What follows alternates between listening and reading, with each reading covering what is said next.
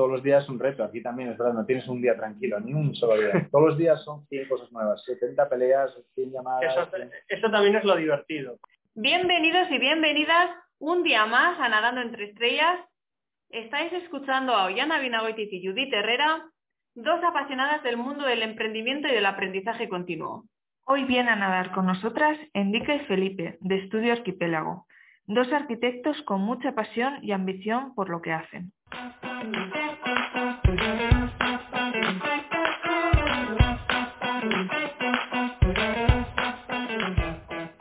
Bienvenidos a Nadando entre Estrellas, a esta entrevista. Gracias por darnos la oportunidad. Y queremos conocer de primera mano, tenemos con nosotras a Indica y a Felipe de la empresa Estudio Arquipélago. Lo digo bien, ¿verdad? Estudio Arquipélago. Muy bien. Entonces, bueno, lo primero es preguntaros, eh, ¿cómo surgió este proyecto, que ya no es un proyecto, que es una empresa? Contarnos. La empresa se crea el año pasado, en pleno COVID, de hecho. Oficialmente, oficialmente la empresa se crea en pleno COVID, pero la empresa empieza, bueno, digamos que nuestra asociación empieza hace ya, pues hace cinco años. Entonces, eh, bueno, pues ya, yo llegué hace seis años, Felipe llegó hace cinco, eh, yo me vine a, las bravas un poco, Felipe vino como estudiante de intercambio porque es también, aparte de arquitecto, ingeniero civil, y nos conocimos aquí porque Felipe quería trabajar en proyectos, yo tenía algún proyecto pequeñito y dijimos, oye, pues ¿por qué no trabajamos juntos? Dinero no tengo, pero proyectos algo hay, ¿no? Entonces, así empezamos y empezamos, pues bueno, en Filipinas la verdad es que en comparación a, Europa en general, el, emprender es mucho más sencillo, es más fácil porque no es tan... Es muy burocrático cuando entras en papeleo, pero puedes estar tranquilamente un año o dos años eh, desarrollando tu negocio sin que, por ejemplo, la hacienda te, te, llame a, tu puerta. o, no se dice nada. Esto no se dice nada, pero... Luego hicimos un concurso, luego empiezas como un poco a crecer la oficina, empiezas como a contratar a la primera persona, empiezas a no sé qué, entonces iba un poco ha sido un poco todo, eh, cada vez que damos un pasito adelante, nosotros, o sea, aparentemente dar tres, ¿no? para intentar siempre hacer el, o sea, ir a por el sueño del, siguiente nivel de clientes. Entonces, bueno, ha sido... Antes de que sigáis, porque estáis explicando, pero igual la gente no sabe exactamente qué hacéis, contarnos qué es Estudio Arquipélago, qué, qué hacéis como proyecto. Bueno, claro, Estudio Arquipélago es un estudio de arquitectura, que la gente siempre nos pregunta pero ¿qué tipo de proyectos y todo eso? Y es lo que estábamos diciendo. Pues claro, al principio empezamos haciendo una renovación de una casa, una renovación de una oficina y poco a poco, pues claro, si te vas asentando, eh, vas consiguiendo, claro, lo mismo siempre, es un portfolio que no tienes todavía construido porque la arquitectura es una, profesión que lleva mucho tiempo. Siempre eres un arquitecto joven hasta los 78 años, ¿sabes? que el premio arquitecto joven en España al arquitecto menor de creo que son 40 años o 50 años, es tu madre. Entonces, pues eso, eh, lo que te decía antes, que es un poco intentar, intentar siempre cazar a clientes un poco, un poco del, siguiente nivel, eh, enseñando un portfolio que está como en, como en constante evolución y un poco precario al principio, obviamente, porque no tienes casi nada que enseñar, y creo que este arquipélago siempre se ha basado mucho y todo el crecimiento ha sido en las relaciones personales, eh, que creo que, los dos hemos hecho lo mismo siempre, intentar ganarte al final la confianza de, del cliente y dar unos servicios que creemos que aquí faltaban un poco, que es que la figura del arquitecto sigue siendo un poco eh, ambigua y hay muchos arquitectos estrella, hay muchos arquitectos eh, jóvenes, pero con la, con la visión de trabajar en una empresa y tal. Entonces, hay un poco el hueco de arquitecto joven entregado, que conoce al cliente, que está con el cliente, que, al final trabaja como codo con codo con el cliente hasta el final del proyecto. Y entonces intentamos pues dar un servicio distinto al que se da aquí y nada, pues ir, subiendo un poco la categoría de, proyectos. Entonces, bueno, eso, este arquipélago empezó pues haciendo los proyectos que podía a nombre casi personal y individual pasamos a hacer alguna casa más pequeña y algún, y algún bueno, no llegamos a hacer algún hotel, bueno, alguna cosita pequeña, sobre todo residencial, eh, con, un socio filipino. Teníamos otra empresa que se llama Manam, que era realmente Manalo y Ampudia, eran, era Indica y el, socio filipino. Y ya entre yo... diferente. Anteriormente, claro. Yo cuando llegué, ellos dos tenían una empresa y llegué yo y eché al filipino, me puse a crear voces, me puse aquí a, a mandar. No, pero bueno, a base de conseguir proyectos al final nos como que nos disolvimos, Indica y yo vimos que teníamos esta, esta idea común de crecer y de montar un estudio un estudio de arquitectura muy ambicioso, con mucha ambición y con ganas de crecer rápido y de crecer bien también, no solo rápido, sino bien. Y luego, bueno, estudio arquipélago como un juego de palabras. Arquipélago, de hecho, lo ponemos como ARK, arqui. Entonces, en, en tagalo, en filipino, arquitectura es como en castellano, pero es con la K. ¿vale? Entonces, arquipélago es como arqui de arquitectura y, bueno, arquipélago que es un, un archipiélago, ¿no? Es, un, conjunto de islas. Y luego estudio, en vez de ser con la S, es con la E, que es en castellano. Entonces, mezclamos, digamos, que, un poco es esa ambigüedad de palabras y la razón es porque también creemos en que la arquitectura debe ser una disciplina colaborativa eh, siempre estamos abiertos a colaboraciones y de hecho, bueno, pues colaboramos con, con, eh, diferentes arquitectos eh, tanto en España como en Shanghai, como en Bangkok, y luego a nivel local también. Entonces, bueno, estamos también un poco derivando en disciplinas no solamente arquitectura comercial o, digamos residencial, sino que también estamos yéndonos a temas de master planning, a planeamiento urbano, Estamos también en temas de desarrollo, business consultancy y bueno, es, un poquito de todo, ¿no? O sea que al final clientes que te, piden un, pack completo y quieren incluso que les hagas estudios de mercado, etcétera, etcétera. Entonces, bueno, eh, sí que es verdad que, llevamos bastante tiempo emprendiendo y haciendo diferentes negocios. Felipe, en su caso, tiene también un restaurante que es eh, uno de los restaurantes de moda ahora mismo en Manila y ¿Cómo, les se llama el restaurante? Cuéntanos. La Pícara. ¿La Pica? La, Pícara. La Pícara. Muy bien. Hicimos el proyecto también. De hecho, yo antes hacía construcción, hicimos la construcción también. Ahora ya no hacemos construcción, pero bueno, estamos volviendo, a hacer construcción ahora. Y, luego yo, bueno, pues por mi parte ando con algunas eh, otras historias que son de, bueno, de importación de, de diferentes muebles, mobiliario o artículos de decoración de China, pero traemos más que nada esa venta al por mayor, o sea, es wholesale. Y luego pues tengo también una marca en exclusiva, una marca de lujo en exclusiva de Barcelona, que es para temas de interruptores, enchufes y tal, todo en latón de fundición. Entonces, bueno, también hacemos chandeliers, cosas así. Entonces, bueno, andamos los dos en, cosas en, en otros... Empresario total, diversificación total, vamos, ¿eh? Sí, Así que bueno, hacemos de todo un poco y a todo lo que salga. A todo lo que salga y ahora mismo, pues bueno, llevamos ya tiempo intentando y la idea es, yo creo, en los próximos cinco años establecer una empresa de development, es decir, ser eh, developers, que sería como promotores. Entonces, al final sería un poco, pues eso, eh, realizar nuestras propias, pues no sé, a ver, no, no hay, aquí no hay promociones, bueno, sí hay promociones de vivienda como al uso, como en Europa o en España, pero bueno, empezar por una escala más pequeña, que pueden ser eh, casitas o pueden ser eh, vilas, etcétera. Entonces ser nosotros los promotores, de hacer el proyecto, construirlo, comprar la tierra, etcétera, y luego venderlo. Entonces, bueno, esa es un poco la idea de futuro, ¿no? Esa es la idea a cinco años. La, cosa es que aquí parece como que nos dedicamos a tal o cual, y es que para montar un estudio de arquitectura lo primero es que tienes que tener un sueldo de otro lado, sufrir mucho y... Porque, a ver, cuesta mucho, llevamos cinco años y todavía cierto, para sí que empieza a entrar algo de beneficio, pero seguimos, ahora mismo nos debemos un montón de dinero a cada uno, porque al final tienes todo gastos, tienes muchos gastos y los beneficios, pues salvo que llegas a un nivel muy alto o estás casi perdiendo dinero constante o, o, no. Es que no puedes tirar para adelante. Para tener, nosotros tenemos ahora aquí ocho personas en estudio, una oficina en el, uno de los mejores sitios en el barrio como distrito financiero del mejor. El mejor distrito. Claro, pero es que si quieres tirar a clientes altos no puedes llevarlos a, pero claro, entonces... No, de hecho, de hecho yo estoy viendo, no sé dónde estáis, pero se ve por detrás eh, los edificios. Me recuerda tipo China, tipo... es una entrevista muy internacional, ¿eh?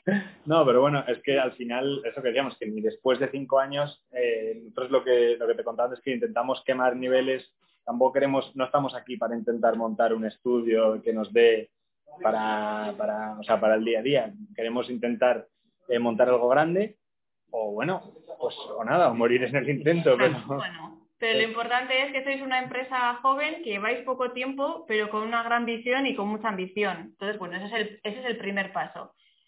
¿Y por qué Filipinas? ¿Cómo habéis acabado los dos allí en Filipinas y por qué os quedáis allí y montáis allí la empresa? Pues es bastante aleatorio, como casi todo el mundo que está aquí. Aquí tienes a los dos perfiles, el español que está aquí porque viene con una empresa grande o al que viene de que no tiene mucho que hacer y se viene aquí a intentar montar un hotel o un restaurante. Y nosotros pues somos un caso los dos bastante curioso porque arquitectos no hay, no hay muchos y que se dedican a arquitectura menos y, básicamente Indica vino por, porque había hecho un, un MBA también, claro, eso que estamos aquí haciendo de todo. Indica hizo un MBA y al acabar el, al acabar el, el MBA tenía un intercambio en Estados Unidos y luego otro aquí en Filipinas. Y después de estar seis meses en Filipinas, pues, pues se volvió a España y un día en España dijo, hasta luego, me, me vuelvo a Filipinas, que allí había más jaleo. Y yo que venía, eh, yo después de arquitectura estoy viendo Después de arquitectura estoy viviendo en Alemania y en, y en, Brasil, pero que me iba a operar de miopía, me tenía que quedar seis meses en Oviedo, que soy de Oviedo, y estudié, me puse a estudiar ingeniería civil para pasar el, el rato después de arquitectura. Así un poco como... ¿no? Así, en los tiempos muertos.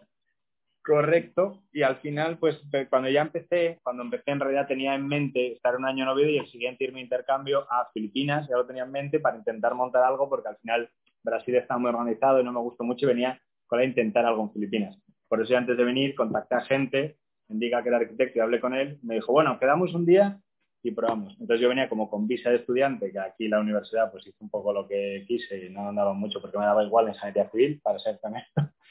Y empezamos a hacer cosas los dos de, proyectos aquí. Y bueno, sin la idea de quedarnos para largo plazo, pero desde el principio con una idea, como estamos diciendo siempre, como ambiciosa. Y, y yo creo que eso fue lo que nos unió un poco a la visión que teníamos de arquitectura de de que queríamos montar un estudio y hacer... Pero no os conocíais antes, ¿no? Antes no... No, no, no, nos conocimos aquí y bueno, a ver, al final la cuestión es que vinimos un poco de casualidad, pero te quedas pues porque ves las oportunidades y ves cómo, cómo se mueve esto de rápido, ¿no? es decir, la velocidad a la que... A ver, las cosas se mueven muy lentas en general, pero muy rápido a la vez, ¿no? Entonces, es un poco dicotomía, pero, pero es, es, bastante gracioso porque el tema de negocios y tal es, es, muy rápido, ¿no? Entonces la masa crítica que tienes también de gente es, es abrumadora, ¿no? Estamos hablando de 125 millones de, habitantes registrados, que yo creo que puede andar por los 140, una cosa así, o incluso más si te descuidas, porque no todos están registrados, ¿vale? Entonces, bueno, eh, las oportunidades te puedes te puedes hacer una idea que son, son brutales. ¿no? Esta séptima, top 10 de las ciudades más grandes del mundo en cuanto a ciudad metropolitana.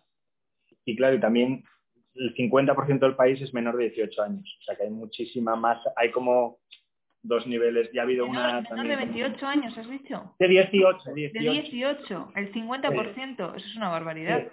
La edad media son 24, 24 o 26 años. Es la edad media. Es un país muy joven, muy, muy activo, pero a la vez al que le falta mucho desde nuestro punto de vista eh, gente no preparada, porque les preparan bien, pero desde nuestro punto de vista los preparan de manera un poco no errónea, pero simplemente para, a ver, son tantos que al final los preparan para trabajar, para trabajar y punto, esa idea familiar de trabajar, y no sé qué, entonces tampoco son tan valientes, tan emprendedores, por supuesto que los hay, pero como están tan separadas las clases, también hay una clase alta muy elitista y una clase baja muy clara, eh, entonces al final hay tanta separación entre ellas, tú acabas, vienes como extranjero y estás en un punto intermedio en el que, en el que te estás cómodo en lo que viene siendo un poco la clase baja, porque somos, a ver, para quedarte aquí también tienes que estar muy cómodo eh, comiendo arroz, estando eh, tirado en cualquier sitio y, y, durmiendo en cualquier lado. O sea, para quedarte aquí y no sufrir tienes que, no, no sufrir, pero bueno, tienes que saber aguantar. y a la vez, y a la vez, de repente te ves en unas cenas como te digo, yo qué sé, no te digo Mancio Ortega porque tal, pero con gente y dices, ¿qué hago aquí con estos señores? Que entonces, si tienes un poco de, si eres un poco avispado, te mueves bien, te mueves rápido, haces contactos bastante rápido, para ser honestos, la verdad. Y Filipinas no es un país, bueno, por lo menos Manila no es barato y es bastante, el, el coste de vida es bastante más alto que, en España. El coste de vida de, Manila, de, o sea, nuestro coste de vida aquí es pues, más alto que en Madrid probablemente, o como Madrid como mínimo, como Madrid y Barcelona. Pero luego hay otras cosas que no están cubiertas, la sanidad, etcétera, etcétera. Eh, todo es privado, ¿no? Todo es privado, claro. Entonces, y, bueno, eh, colegios y cosas así, entonces, bueno. Eh, pero si tienes un nivel económico, la verdad es que se puede vivir muy bien porque, porque bueno, el servicio, sobre todo el tema servicio y gente, es, es barato entonces, bueno, eso te permite, pues eso, eh, al final cuando llegas aquí te tocan cosas como que todos tus amigos tienen driver, ¿vale? Entonces dices, joder, el driver, ¿no? Y tienen driver y tienen eh, cuatro o cinco personas de servicio en casa y, bueno, es, no sé, es, bastante... De primeras eso choca, está claro. Está muy polarizado, ¿no? Entonces, pues es así, ¿no? Es un poco así. Entonces, es... si tú con la motillo, con un conductor, con no sé qué, que vas siempre vas un poco como el cutre del lugar y de repente un restaurante de lujo con no sé qué, tu madre. No hay, no hay punto medio, no hay muchos puntos medios. Al final los expats, los patriados, somos un poco esa, ese punto medio que, que tanto vamos a ir para arriba, para abajo, nos da un poco igual.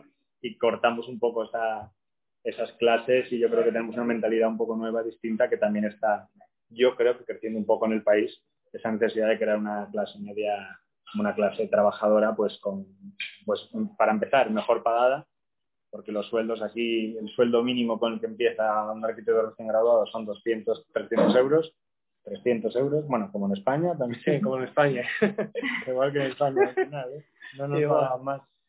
Un arquitecto de cierto nivel, con 20 años de experiencia y... 1.000 euros, 1.200. Claro, aspira a 1.000 euros, 1.200 euros. Eso es lo máximo casi que puede aspirar un arquitecto, salvo que seas un, genio. Entonces, bueno, las aspiraciones en general económicas son bastante bajas y con esas aspiraciones económicas no pueden acceder, o sea, no van a salir de ese nivel bajo de no poder comprar, de no poder, y al final aquí todo lo poseen las mismas familias, las mismas familias o los chinos. Eso es. Y las familias tradicionales de aquí, por cierto, la mayoría son de ascendencia vasca. ¿Ah, ¿Qué dices? Todas, sí. sí, sí todos los apellidos. Pero bueno, están eso, están los tradicionales españoles que son, eh, son, son, básicamente vascos, catalanes y hay algo, algo por ahí mezclado, y luego son eh, chinos. Y centrándonos en, en, vuestros proyectos y bueno, en vuestras construcciones, nosotras que bueno, no somos especialistas en esto, pero suponemos que todo arquitecto y todo proyecto tiene que tener su sello de, sello de identidad, ¿no? Algo muy peculiar que os diferencie del resto. ¿Y cuál diréis que es el vuestro? Pues lo que nosotros siempre, lo que, lo que te digo es un poco el, cariño que le ponemos a cada proyecto, la dedicación que le ponemos a cada, proyecto y considerar la arquitectura pues no un, un mero trabajo de, oficinista en el que se produce algo para cualquier persona, sino que nosotros decíamos, por supuesto que entendemos que la arquitectura es para una persona, en un lugar, en un tiempo, en o sea, hacer un poco eh, pues lo que es la arquitectura, ¿no? que a veces se, nos olvida y se hacen, estamos un poco también en contra de esa, no en contra, pero de esa producción en masa de decir, este es mi estilo y yo hago esto, esté donde esté, y llenamos todo de vidrios, llenamos... Y esto es Filipinas, ¿sabes? Necesitas que las cosas estén retranqueadas, sombras, ventilaciones cruzadas. No sé, intentamos un poco volver a, la arquitectura que entienda el, lugar en el que está y que entienda el cliente y que entienda el tipo de proyecto que es. Entonces yo creo que un poco defendemos más eso como identidad que no intentar poner lo que a nosotros nos gusta eh, por, bandera. ¿Algún ejemplo que, de alguna construcción o qué habéis hecho? Pues, residencial, hemos hecho comercial. Yo creo que en residencial es donde más se entiende un poco... Donde residencial particular, particular, de viviendas particulares. Es sobre todo lo que más nos hemos dedicado porque también es relativamente más fácil de conseguir. A la hora de, ahora estamos haciendo algún hotel, un edificio más grande que tenemos también de una comercial de, siete plantas, otro edificio comercial también en, bueno, una mezcla entre comercial y, un mix, un mixto, un uso, mixto. Pero bueno, sobre todo yo creo que en, en residencial es donde más podemos por lo menos defender esta identidad, porque si ves nuestro portfolio a lo que estamos haciendo, pues tenemos desde la casa de una influencer, que es todo orgánica, moderna, un poco art deco, eh, no sé ni cómo llamarlo, a una casa pues más o menos casi tradicional española de un cliente americano que quería hacerse su, su casita de aire mediterráneo, que le dimos ese toque moderno. Hay ciertos hilos conectores, yo creo, entre todos nuestros proyectos, pero, pero cambian mucho. Es que de tener un cliente chino, un millonario, que una casa de mil y pico metros cuadrados, que era aquel imponente y, y, bueno, y muy tradicional, a tener otro cliente, por ejemplo, que quiere un hotel en primera, o sea, una isla, que tenemos, por ejemplo, un proyecto también en una isla, de unas, tri, de unas, como unas casas de árbol en medio de una isla desierta, pues entonces yo creo que es un poco, es un poco difícil buscar eh, algo que, visualmente identifique, pero creo que nuestro secreto está en lo otro que es adaptarnos a cada, a cada sitio y a cada, y a cada cliente. Pero yo creo que desde fuera sí que se ven ciertas, ciertos hilos conectores, los proyectos un poco de playa, los proyectos un poco residenciales, por muy tradicionales que sean, intentamos ser fieles a, algunos principios del espacio sobre todo, cómo fluyen los espacios y la ventilación siempre natural, tener mucho cuidado con, las aperturas, con las sombras, con las ventilaciones, con, los espacios intermedios, nos gustan mucho los espacios intermedios y que todo tenga un uso, no hacer, hacer por hacer. Y cuando, recogiendo otra vez la pregunta que os ha hecho antes Judith, cuando decís a vuestras familias, bueno, que ahora ya me he ido a Filipinas, pues por casualidades de la vida, y he decidido quedarme aquí y volveré pues cada año, cada año y medio, cuando pueda. Bueno, la situación del COVID ha sido un poco complicada, pero volvemos cada seis meses normalmente, normalmente.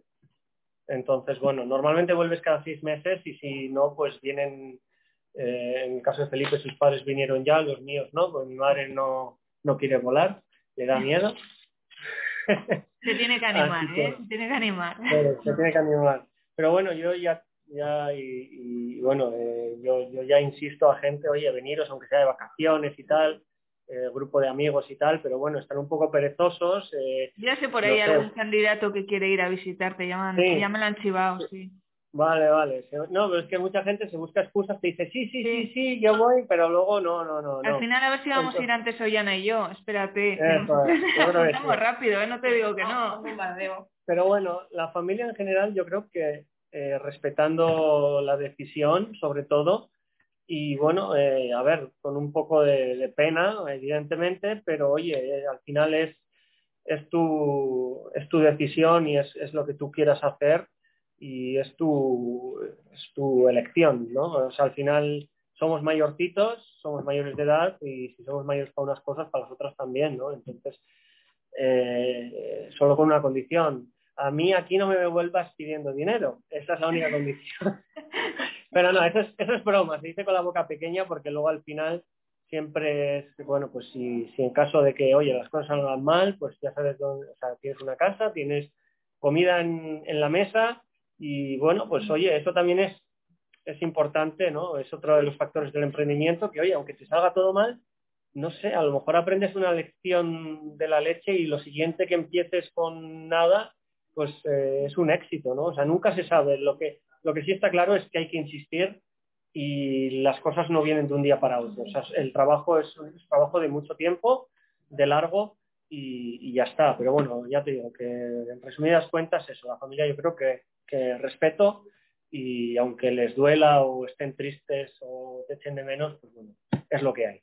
¿Y tú, Felipe? ¿Lo has pues yo, yo, que no que no me han contado mucho de mí, pues yo soy de Asturias, como preguntabas antes, de Oviedo, pero la mitad de mi familia, de mi madre es, es de Córdoba.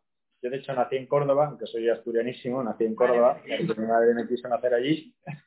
Pero ya desde los, con 18 años me fui a estudiar a Sevilla eh, de hecho, los tres hermanos, somos tres hermanos arquitectos, los tres hemos estudiado en Sevilla Arquitectura, mis dos hermanos somos todos arquitectos. Y, nada, eso, como es un poco desde, pues, desde que tengo 18 años, al final he ido a casa en Semana Santa, en Navidad y en verano. Entonces eso ya ha sido desde, pues, desde hace más de 12 años que solo son esas épocas. Luego fue un poco cuando me fui de Erasmus, que si alguien no está escuchando, que, está en esa época, eso cambia la vida a mucha gente, no para bien o para mal, pero estudiar fuera de casa, hacer Erasmus, yo creo que tal y como es el mundo hoy en día, conoces a mucha gente, conoces a gente con dinámicas eh, como las que conoces aquí, o sea, en Filipinas esa gente con una dinámica de, aunque el país vaya muy despacio, la gente lleva un ritmo, unas ganas, una vitalidad, que sí que es cierto, que es lo que decía Andica, no es que llegas a España y la gente esté más parada, es que tampoco puedes hacer, estar trabajando para una empresa no vas a ir todos los días como un loco a la empresa a ver qué revolucionas en la empresa, no aquí que llegamos todos los días a ver si revolucionas algo. Entonces son un poco mentalidades distintas y aquí todo el mundo, pues hay mucha gente que está casi sola para, son una empresa, una ingeniería grande y ellos están solos, entonces tienen que liarla todos los días. Estás montando algo, estás en... Entonces un poco la, dinámica. Entonces de, estuve Erasmus en Alemania, en Múnich, y eso ya fue un poco ahí de conflicto, irse de Erasmus, porque claro, ya se casa, no sé qué, descentrarse la arquitectura, mi padre es arquitecto más, más tradicional, entonces yo era un poco ya y empecé a ser un poco la cabra montesa perdida de la familia, mi un poco vega negra y después de eso, pues yo creo que a partir de ahí ya, luego después de eso me quise ir a Alemania, me fui a, me fui a Alemania a trabajar nada, seis meses, no me gustó mucho y me quise ir a Brasil. Entonces me fui a Brasil a, trabajar, lo mismo que aquí, sin nada, aún me busqué trabajo allí, en un estudio, estuve trabajando año y pico, luego estuve viajando un poco y ahí es cuando ya, pues bueno, mi familia obviamente ya ni me preguntaban cuando que iba a Filipinas, me dijeron buena suerte. Entonces quería un, reto nuevo, un poco, yo creo que me fui a Alemania porque estaba encasillado y en Brasil seguía encasillado y digo, esto no es, no es, mi, no es mi hábitat.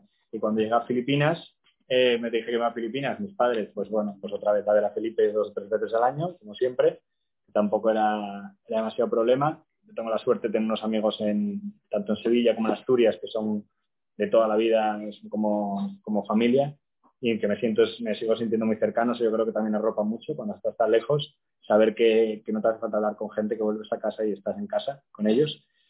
Y, y, nada, una vez que estás aquí, pues la verdad es que te construyes una vida entera nueva, porque vas conociendo a mucha gente, no nos conocíamos nosotros ni conocíamos a nadie aquí.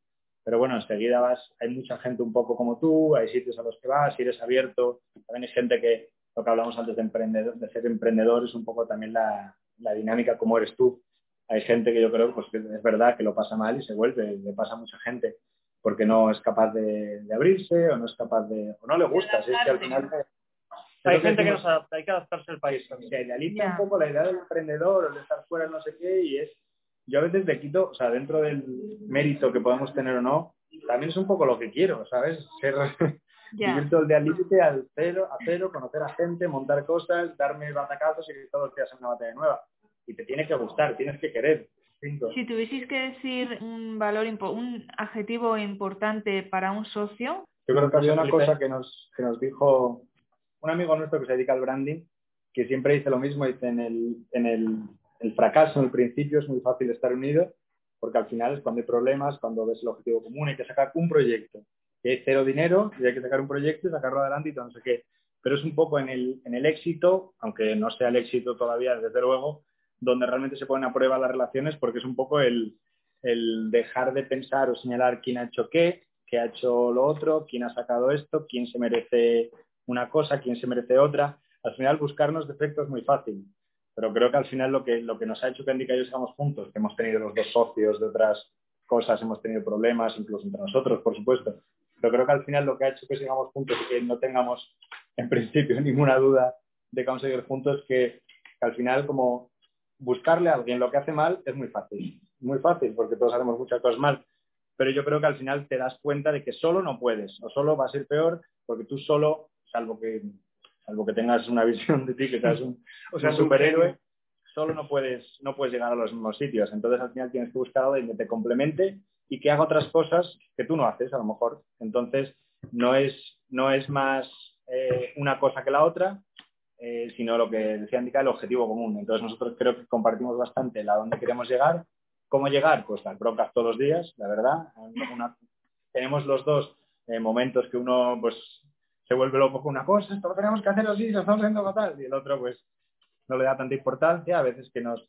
Pero bueno, yo creo que eso es del día a día y al final creo que también una cosa que nos une bastante es que los dos somos bastante, pues bueno, que no nos tomamos las cosas tampoco muy a lo, a lo personal, somos, nos hemos llevado a bastantes leches por todos lados y al final es un poco ese, ese aceptar que lo que decía también de los bajones, que en momentos en los que uno está peor, trabaja menos y en realidad saber que hay otra persona que por lo menos va a estar que va a estar tirando de todo en la misma dirección en la que tú tirarías, aunque sea de otra manera, aunque sea con otras ideas, aunque sea va a estar tirando en la misma dirección en la que tú quieres tirar, pues ayuda mucho y al final te da descansos, que si no, no podrías dormir por las noches, porque es que con los clientes que Muy, muy interesante lo que nos estáis contando, yo creo, la verdad que... Y bueno, yo saltaría porque me apetece conocer un poco la vida en Filipinas. Tenemos la oportunidad de que vosotros ya lleváis unos años.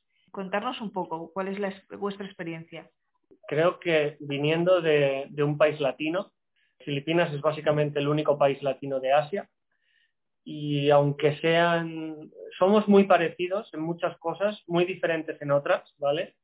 Eh, pero en general, no sé, te diría que, que la gente es, es, muy abierta, la gente es muy acogedora, enseguida haces amigos, pues enseguida todo el mundo te invita a su casa y eres ya como de la familia y, bueno, es, es, es una relación bastante no es, pues es, es, una cultura muy latina, pero luego, bueno, tienen cosas asiáticas, por ejemplo, no saben decir que no, les da miedo decir que no o no quieren decir que no. El respeto, yo creo que es más el, respeto. Tienen otros, otros, o sea, en, en, quiero decir, por ejemplo, en España o en Europa somos muy, uh, como lo llaman, confrontacionales, ¿no? O sea, enseguida nos encaramos. En Filipinas no, es completamente lo opuesto, ¿vale? Entonces eso es una característica yo creo que muy asiática, porque los asiáticos en general no son confrontacionales, sino que, bueno, eh, evitan el conflicto, ¿vale? Entonces eso hace muchas veces que eh, haya cosas que se hacen pelota y se acumulan y al final explotan, ¿no? Entonces eh, siempre es el miedo de decir me he equivocado o decir no o cosas, cosas así, ¿no? Entonces no, e, eso es, diría que es la mayor diferencia, salvando otras diferencias evidentemente, pero bueno, en general es, es todo muy parecido. La vida, pues es, eh, no sé cómo decirte, lo que estábamos diciendo. Eh, las, las, clases sociales están muy uh, polarizadas.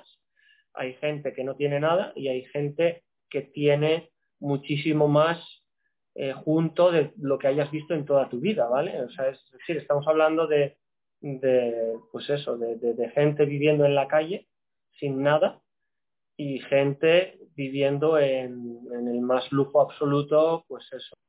Eh, ya te digo que, que bueno, es un país al final un poco del, del, tercer mundo en el que mucha gente vivimos como pues en el primerísimo mundo y al final sin tener esa oportunidad económica, lo que dices, solo por la... No hay, no hay oferta cultural, no hay... A ver, al no haber educación, hay educación pública, pero bueno, es otra cosa, es que no tiene nada que ver porque, porque al, el, el nivel de interés cultural que puede tener una persona que está peleándose es lo que se ha hablado toda la vida y lo que pasa en muchos países. Si tu objetivo es llegar a cenar, no, no estás para ponerte a leer a Descartes, ¿sabes? Es como, entonces está la gente, pasa que el 99% de la gente su objetivo es eh, sobrevivir. sobrevivir. Tener un poco para ayer, pagar la deuda que le debe al de ayer, pagar la deuda de ayer y tener para cenar él y juntarlo con su familia, con el resto de la familia que ahí es una cultura muy, muy familiar. La Filipina es, es, un país que eso yo creo que también le viene mucho de, la idea latina, de, de, la unidad de familia. Es un vínculo muy, muy, muy, muy fuerte. Uno, por, por pues, cultural y el segundo, yo creo que también por necesidad de juntar un poquito entre todos y tirar para adelante. Filipinas es el país del mundo, si no me equivoco, que más tiene, que más sí, en el Producto Interior Bruto viene, no sé si es un 10%, un 12% o 15% de dinero que viene del extranjero, trabajadores que están en el extranjero. Entonces hay muchísimas, sobre todo filipinas, que trabajan de, en el hogar pues en, por el resto de Asia, Singapur, en Hong Kong, eh, bueno, por España también hay muchos filipinos, por el resto de Europa hay filipinos por un poco por todos lados, por la salvajada diferencia del sueldo mínimo. Una, persona que esté cobrando casi mil y pico euros en, Europa si se gasta, que en España te lo puedes gastar al final, aunque te parece una locura, 300 euros al mes, entre pagar un alquiler en un piso compartido con sanidad, con no sé qué, con no sé cuántos, o sea, si tú vas al mínimo, mínimo, mínimo, mínimo, mínimo en España y luego mandas 500 euros al mes, 500 euros para ti, 500 euros al mes, los mandas a, a Filipinas, con 500 euros al mes son dos sueldos mínimos. Entonces, claro, con eso hay familias que están viviendo solo con el dinero que viene del extranjero. Entonces, también la, la unidad filipina es muy fuerte y también yo creo que es muy matriarcal en un punto en el que es un país bastante, no machista, porque no es machista, pero, pero sí que tiene lo que en España llamamos, mm, no sé, cultura de macho. micromachismo, lo que sea, que está como un poco injerto en la, en la sociedad, que a lo mejor no nos damos cuenta y ahora está peleando mucho contra, contra ello, esas cosas que son un poco machistas porque sí, porque lo han sido siempre y, y aunque, no lo, aunque la gente no lo quiera significar, sí que es cierto que están un poco en la, en la sociedad metidas pues aquí sí hay mucho, de hecho bastante, se podría decir machismo, pero a la vez es curioso porque siendo un país machista son las mujeres las que tiran del país y se ve en la familia y en todo, pues al final está el hombre en la puerta de la, casa sin hacer nada o esperando y son las mujeres las que tienen los hijos, las que trabajan, las que vuelven, las que le mandan al marido para aquí, para allá y se ve que tiene un poco más de, empuje. Es un país en el que hay mucho trabajo de relleno, hay gente en la puerta de todos los sitios abriendo la puerta, hay gente en la... O sea, hay muchos trabajos que en Europa veríamos innecesarios, que sobran y, es solo por rellenar. Mm. El país al final, la infraestructura, si vienes a visitar Filipinas, la infraestructura es malísima. O sea, moverte de un sitio a otro es un calvario. es muy difícil, son vuelos locales, pequeños, con retrasos, sin, no, hay, aeropuertos grandes. Bueno, aeropuertos grandes, de las islas son todo aeropuertos pequeños, luego tienes que coger un tricycle de estos, tienes que coger... Es todo bastante rural todavía en, el turismo, comparado con, Tailandia, con el sudeste asiático en general, Filipinas está años luz en el tema de infraestructura y servicios de, turísticos. Pero bueno, es lo que decíamos, al final estás aquí es porque también te gusta un poco, te gusta un poco lo más salvaje o natural y por, pues al final disfrutas estando en, la nada. Los mejores viajes que hemos hecho, yo creo que coincidimos, es cuando un amigo o un amigo vas a una isla y estás en la isla desierta durmiendo ahí a la intemperie casi, ¿sabes? Entonces también es, verdad que es un país en el que todavía hay unos paraísos descomunales sin, tocar. Sin, tocar, vírgenes. Entonces también tienes acceso a ellos y incluso estamos haciendo algún proyecto en, una isla desierta que no hay nada casi. Es Qué Yo creo que nos habéis dado unas buenas pinceladas y una buena visión de lo que es Filipinas, de lo que es vivir en Filipinas. Pues vamos llegando al final de la entrevista y nos gusta terminar con tres preguntas rápidas que la primera es, bueno, vemos que no tenéis mucho tiempo libre porque estáis, eh, vamos, estáis al 100%, pero aún así os preguntamos, en vuestro tiempo libre, ¿qué hacéis? Pues, a ver, en nuestro tiempo libre trabajamos más, es verdad. no, no, porque justo, por ejemplo, yo personalmente me dedico pues, a la hostelería y la arquitectura, que son dos trabajos que en tu tiempo libre, los sábados y los domingos, o estoy en restaurante o me voy a visitar clientes, nos vamos a ver las, obras, te vas a ver al cliente porque los clientes, su tiempo libre es tu tiempo supuestamente libre, se convierte en tiempo de trabajo, entonces por las noches y los fines de semana te están dando la brasa todo el día, pero bueno, es tu trabajo y te gusta. Y luego el restaurante pues también me consume mucho tiempo libre. Pero bueno, también por, por a ver, por suerte pues al final eh, hay tiempo para todo, me gusta mucho viajar, si puedo, siempre intento viajar, escaparme a algún lado, mucho menos de lo que me gustaría. Me encanta hacer deporte, que es un poco difícil, pero bueno, creo que poco a poco lo voy consiguiendo un poco más. Juego al tenis, ahora juego al volei con los amigos, al voleibol. Eh, y luego pues ir a, ir a, tomar algo, a cenar. Eh, bueno, todo ese tipo de, actividades sociales yo creo que, me encantan y, no hemos parado nunca. Casi todo. Al final aquí me pasa más que yo no Oviedo soy el pesado que está todo el día haciendo algo. Al final aquí todos los días casi tienes que quitarte cenas de encima y cosas de encima porque todos los días te sale algo. Entonces, eh, yo creo que nuestro tiempo libre... No, yo... Deporte y un poco de vida social. Más o menos lo mismo que Felipe, quitando el deporte. Eh, pero, pero bueno, tiempo libre, a ver, las copas. Las copes, las copes y tal, no, pero eso, ir a cenar y tal, o sea, quiero decir, si estás en una rutina de trabajo y tal, pues normalmente, pues eso, a, cenar, a tal, con amigos y lo que fuera, y luego, pues a ver, las típicas cosas que haces en cualquier lado. Y luego, pues bueno, si tienes un fin de semana largo o en vacaciones señaladas o Semana Santa o lo que fuera, pues a lo mejor dices, oye, pues me voy a una isla de no sé dónde y me voy tres o cuatro días o me escapo un fin. A ver, ahora el COVID nos ha cambiado a todos el, el tema de viajar, ¿no? Pero espero que vuelva a la normalidad. Pero eso, a lo mejor un fin de semana que sale un vuelo barato a Hong Kong y dices, oye, pues me voy a comer a Hong Kong y porque hay ¿no? este eh, Peking Duck que es la leche y no sé qué y, entonces bueno pues eso, eso es un poco lo que lo que lo que hacemos y, cómo nos movemos no y luego pues bueno si hay alguien que yo que sé te invita a su casa de no sé dónde a la casa de la playa o pues siempre hacemos cositas de esas y luego pues eso volver a casa eh, al menos un par de veces al año cada seis meses y, ya está. Y la verdad es que mucho tiempo libre no nos queda. Has dicho volver a casa de vez en cuando y pienso que era en plan por la noche, de vez en cuando, alguna vez. está bien, está bien que lo matices, sí. Es en plan, alguna vez hay que ir a casa, porque ya si no se te junta la noche con el día y con el plan y con el siguiente.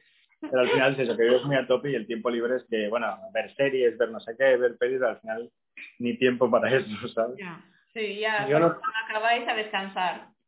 Yo no tengo tele, no tengo tele desde que me mudé aquí, o sea que seis años sin tele y ni la he hecho de menos.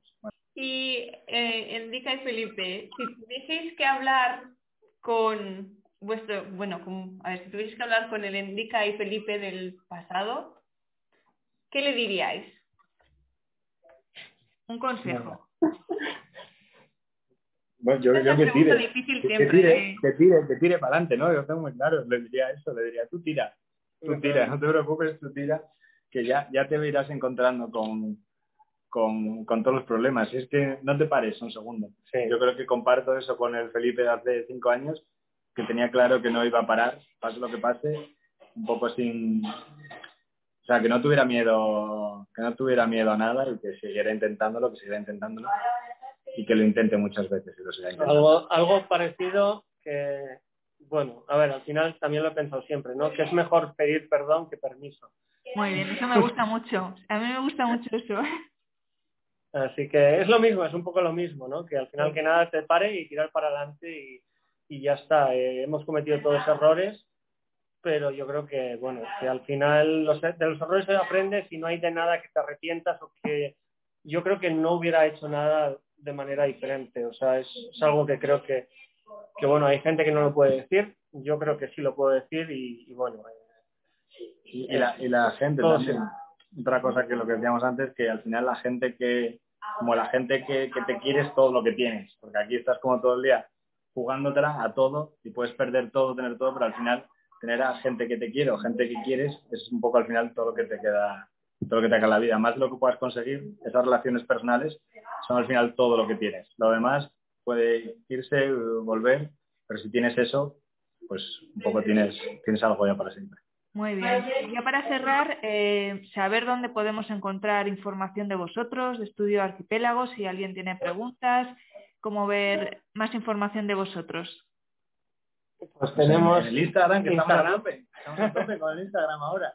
Muy bien. Hemos Instagramers hace unos meses. Sí, en el Instagram creo que está el link a la página web. Sí. Y ahí está también nuestro email de contacto eh, y nos pueden localizar sin problema. Facebook, Instagram, email, web. Pones Estudio Arquipélago en Google y te salimos los primeros, no hay otro. Estudio Arquipélago. Pues nada, solo agradecer el tiempo, toda la información que nos habéis dado. Eh, la verdad que es un punto de vista muy diferente y que nos ha gustado mucho. Seguiremos ahora y estaremos escuchando porque yo creo que es una iniciativa que está muy guay y escuchar a gente que está por ahí pegándose por el mundo, por España, por tal, yo creo que, bueno, es entretenido, ¿no? Hemos conocido la parte más profesional y personal de estas estrellas Discover.